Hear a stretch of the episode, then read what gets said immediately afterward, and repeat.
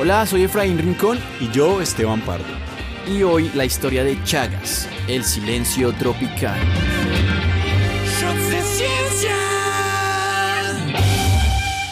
Uno, uno, dos, sí, sí. eh, aquí Efrito. Y por acá, Pardito, Oiga, Pardito, mil millones. mil millones de dólares, de barriles de petróleo, de pesos. ¿De qué habla? No, pues mil millones de personas afectadas por enfermedades olvidadas. Ah, las enfermedades olvidadas o enfermedades tropicales desatendidas, como las llama la Organización Mundial de la Salud. Son 18. Y entre ellas están el dengue, la leishmaniasis, la rabia, úlcera de Buruli, tripanosomiasis africana, tripanosomiasis americana, equistosomiasis, lepra, Oiga, qué montón, no. Yo sé. Y es que se llaman así porque no hay tanta investigación, porque no están en las prioridades de los gobiernos. Y porque ocurren, en su mayoría, en las poblaciones más vulnerables. De todas las enfermedades que nombró Pardito, hoy vamos a hablar de una en particular, la enfermedad de Chagas. Bueno, Pardito, esta es una enfermedad muy popular en las zonas rurales de este continente, desde Argentina hasta el sur de Estados Unidos. Sí, y como varias enfermedades tropicales, necesita de tres elementos. De un vector o algo que transporte el virus o el parásito, como un insecto.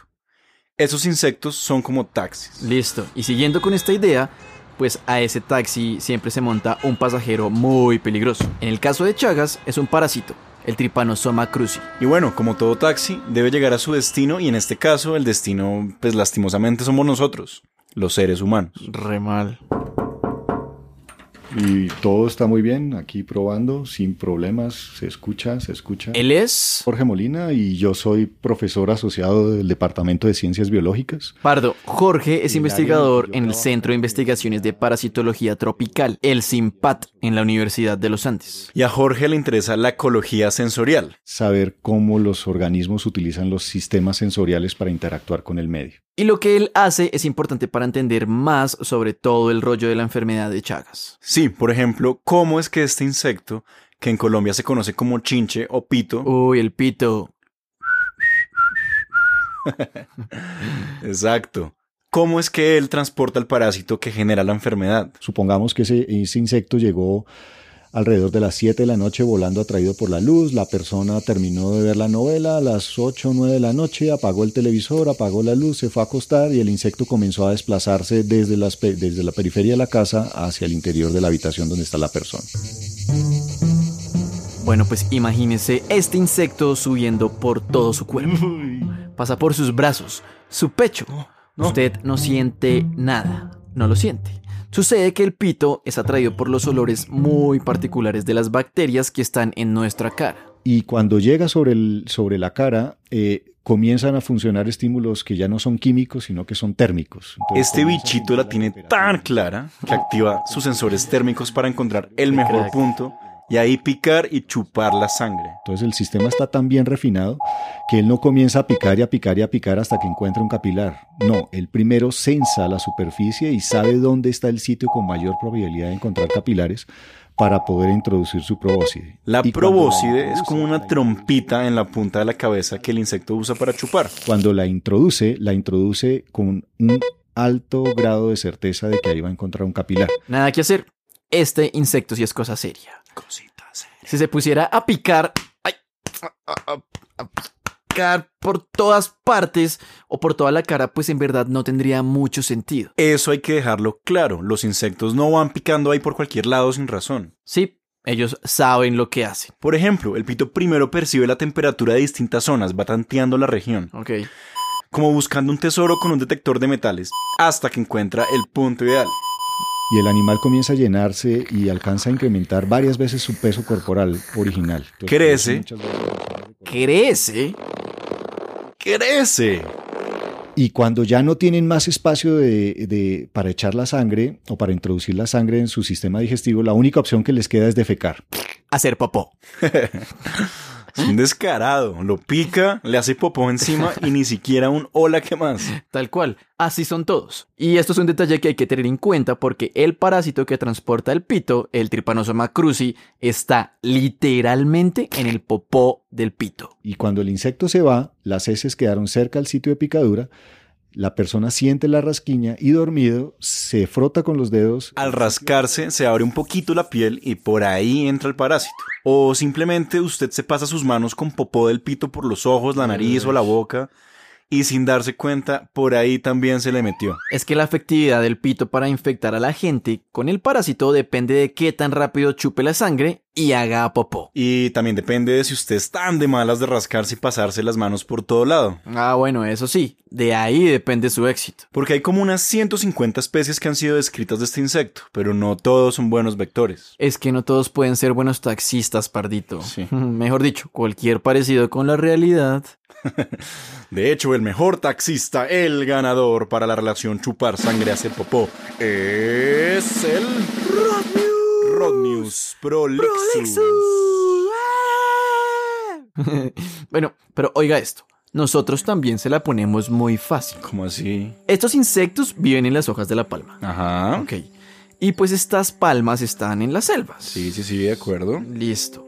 El cuento va a que cada vez es más común ver a la gente muy cerca de las selvas porque tumban árboles, etcétera, Ah, etcétera. y entonces los insectos se sienten atraídos por las luces de las casas. Así es. Y el otro problema es que la gente, bueno, todavía sigue construyendo estas casas de bareque y de techo con hojas de palma. Mejor dicho, le decimos, Pito, por favor, ven, sigue, te sientas, mi sangre es un rico manjar, tómala. Sí, sí, sí. Y si llegara a preguntar por el baño, seguro es como, no, no te preocupes, dale fresco, donde quieras, haz lo que tengas que hacer. Ay, no, las personas más o menos le hacemos el favor al Pito y lo dejamos entrar a la casa. Es que el Pito es algo complejo. ¿Complejo? ¿Estás seguro? Sí, el Pito es un insecto bastante complejo. Ah, sí, sí, sí, obvio, obvio. Imagínese que pudiera, como los mosquitos, transmitir el parásito en el momento en que chupa la sangre. Quizás ahí no sería una enfermedad olvidada. Seguramente. Y tampoco sería... Una enfermedad silenciosa. En el mundo aproximadamente hay 8 millones de personas que viven con el parásito Trypanosoma cruzi. O sea, más o menos la población de Bogotá. Tal cual. Pero esa es la población que está infectada con el parásito, pero no necesariamente tiene la enfermedad. Y eso quiere decir que una persona puede vivir mucho tiempo con el parásito adentro hasta que empieza a sentir los síntomas. Es que el parásito o es igual o peor de descarado que el pito. Es decir, un individuo que contraiga la enfermedad de Chagas y que desarrolle en realidad la enfermedad de Chagas puede demorarse 12, 15, 18 años en desarrollar la enfermedad. Oye, ¿quién es él? Déjeme presentarle a... Felipe Gull, eh, yo soy biólogo, microbiólogo, tengo un magíster en parasitología tropical. Felipe es el director actual del Centro de Investigaciones en Parasitología Tropical. Ah, donde trabaja Jorge. Sí, allá en el CIMPAT.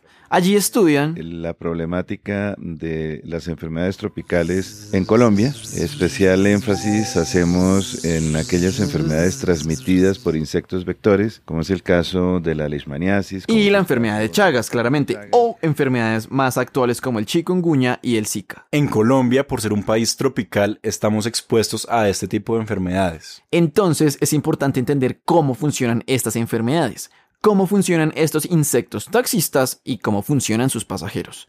Y con toda esta información, poder entregar después datos que puedan ser útiles para los eh, administradores de salud y se puedan aplicar directamente a la población colombiana, que es la que más sufre de este tipo de enfermedades, son las personas que viven en el campo. de Oiga, Pardito, dígame. póngale atención a esto. Según la Organización Mundial de la Salud, al año mueren 10.000 personas por la enfermedad de Chagas.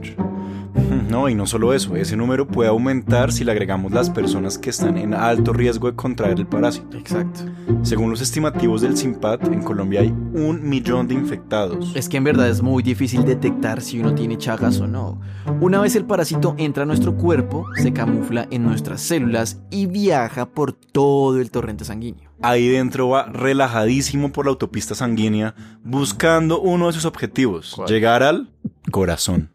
Pero la primera causa, digamos, de muerte es por falla cardíaca, o sea, el tripanosoma, el parásito va directamente al corazón y debilita el corazón y la persona muere, ¿ok? Por falla cardíaca. Pero no solo eso. De vez en cuando se puede desviar hacia el sur y llegar a su sistema digestivo, o bueno, seguir hacia el norte y llegar hasta su cerebro. Mejor dicho, el parásito se queda dando vueltas y vueltas por nuestro cuerpo hasta que decide hacer lo suyo. Así es. Pero ¿sabe qué es lo peor de todo? A ver qué. Que este cuento se complica más porque hay varias formas de contraer el parásito. ¿Como cuáles? Las transfusiones de sangre, alimentarse de carne que pueda tener popó del pito o que una madre infectada le transmita el parásito al feto. Ah. No, mejor dicho, le abrimos todas las puertas.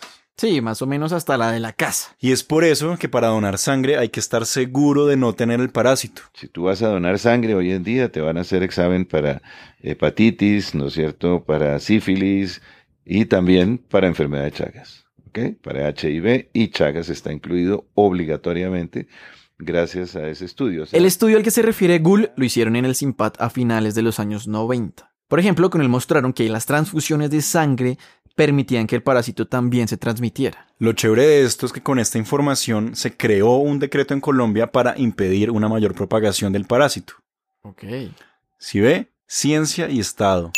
Sí, sí lo veo. Es que eso es clave. La creación de políticas públicas para controlar la enfermedad de Chagas en Colombia y en el continente. Por otro lado, resulta que combatir esta enfermedad es un proceso muy difícil y desaparecerla no es una opción. enfermedades tropicales nunca se van a erradicar. Jamás. Porque hay ciclos zoonóticos que están manteniendo la circulación de los parásitos en los ciclos silvestres, en la selva, ¿no es cierto? En el monte. Mientras siga esta interacción entre el ser humano y otros animales, siempre van a existir estas enfermedades de por medio. Y para esto existen tratamientos con antiparasitarios, pero que no funcionan igual en todos los infectados. Básicamente hay dos medicamentos, benznidazol y el nifurtimox. Mm, bueno, pero ¿qué onda estos medicamentos? ¿Están disponibles? Pues el benznidazol está aprobado por la Administración de Alimentos y Fármacos de Estados Unidos y únicamente lo producen en Argentina. Bueno, pero si solo los producen en Argentina, pues Colombia, ¿qué onda? ¿Se pueden conseguir? Sí, porque hay acuerdos entre los países que lo necesitan y que hacen parte de la Organización Panamericana de la Salud. Ok, bueno, y el otro que usted decía es el Nifurtimox. Ajá. Pues que también hace parte de los que se denominan medicamentos esenciales como el benznidazol. Exacto. Por ejemplo, el Nifurtimox es entregado por la Organización Mundial de la Salud en países donde hay chagas. Ok, pero hay algo muy denso con estos medicamentos y es que son tratamientos pues muy pesados para el cuerpo. Sí. Porque tienen efectos secundarios como muy duros en el hígado y en los riñones. Total. Y hay que tener en cuenta que la efectividad de estos tratamientos depende de las dos fases de la enfermedad, aguda y crónica. Sí, por ejemplo, si usted sospecha que tiene chagas, pues va al médico y le confirman que sí, que tiene chagas. Entonces usted más o menos está en esta fase aguda porque, bueno, el pito lo picó hace poco. En ese momento, los antiparasitarios son muy efectivos para eliminar al Trypanosoma cruzi. Pero digamos que si usted tiene chagas, pero se vino a dar cuenta mucho tiempo después, es probable que esté en la fase crónica de la enfermedad. Aquí ya los medicamentos pierden su eficacia. Y precisamente es en esa etapa que aparecen las complicaciones cardíacas y pues en el sistema digestivo. Ajá. Y desde el SIMPAD, por ejemplo, se han hecho algunas investigaciones sobre la efectividad de estos medicamentos. Bueno, ¿y qué han encontrado? Pues en pocas palabras, que en la población colombiana funcionan bastante bien, pero que son tratamientos que demandan mucho tiempo. Hablamos de tomarlos por dos meses. Y pues tienen esos efectos secundarios que usted mencionaba. Hoy en día hay varias ONGs que están realmente enfocando su, su actividad, ¿no es cierto?, para el desarrollo de nuevos medicamentos que sean más efectivos, menos tóxicos. Pues medicamentos no que no haya que usarlos 60 días continuos, que son mucho. Y pues con este panorama, la mejor cura sería crear estrategias de prevención. ¿Se acuerda, por ejemplo, de estas bacterias en la cara que liberan algunos aromas que atraen al pito? Ajá. Bueno, pues investigadores como Jorge Molina están trabajando para desarrollar mecanismos que incluyan el estudio de estas bacterias para ver qué se puede hacer y cómo ahuyentar al pito. Ah, pues bacterias que nos puedan proteger del pito. Y uno pensando que las bacterias son terribles. Así es. Por eso comenzamos a sacar las bacterias y comenzamos a encontrar bacterias que tenían olores que eran tremendamente atractivos. Acá querían Pero saber cuál o cuáles es eran las bacterias que liberaban esos olores para quitarlas de la cara. Sí, y lo chévere de esto es que, como muchos descubrimientos en la ciencia, Sin quererlo fue que encontramos unas bacterias que producían olores que no les gustaban a los insectos. Entonces ahora buscan es cómo aprovechar estas bacterias. Lo que quieren hacer es encontrar la manera de coger estas moléculas y tratar de ponerlas en algún artefacto para repeler a los pitos. sí, esto funciona como una especie de, de ray, pero no los mata, de hecho los ahuyenta. Exacto. Y lo chévere de todo este rollo es que es pura ciencia criolla. La vaina es que, bueno, esto no puede funcionar sin algo más. ¿Cómo así? ¿Qué más necesita? Bueno, pues de las políticas públicas. Ah, claro, sí. bueno, hay una pregunta que hay que hacer y es ¿qué tanto se hablan entre la academia y el sector público? La pregunta es muy interesante porque tradicionalmente ha habido un, un divorcio entre las autoridades de salud y la academia. O sea, en la academia se producen los resultados, en la academia se publican los resultados que están abiertos, ¿no es cierto?, para todo el mundo. Si no existe esta comunicación, no hay inversión, no hay más investigación y no hay más vida. Claro, y esto pues que es una vaina que no da espera. La lucha contra las enfermedades y como la enfermedad de Chagas es una carrera contra el tiempo. Sí, ya contagiarse puede ser fácil y nosotros solo estamos facilitando esto. Bueno, pues párele oreja a esta vaina. La deforestación, los cultivos ilícitos, la falta de investigación, la falta de recursos y a eso añádale los efectos del cambio climático, pues le hacen más fácil la vida al vector y pues al parásito. Mejor dicho, le construimos más vías para que estos taxis se puedan mover mejor y ahí sí, ni modo. El cuento es que estas enfermedades como la de Chagas pues simplemente no pueden ser enfermedades olvidadas. Son muy importantes de hecho y en un descuido, pues no sé. La ciencia está ahí, ¿cierto? Si avanza, con lo que hay, pero sí avanza. Lo que pasa es que estos avances rara vez le pueden llegar a los que de verdad lo necesitan. Pues entonces la pregunta es, ¿qué hacer? ¿O qué no hacer?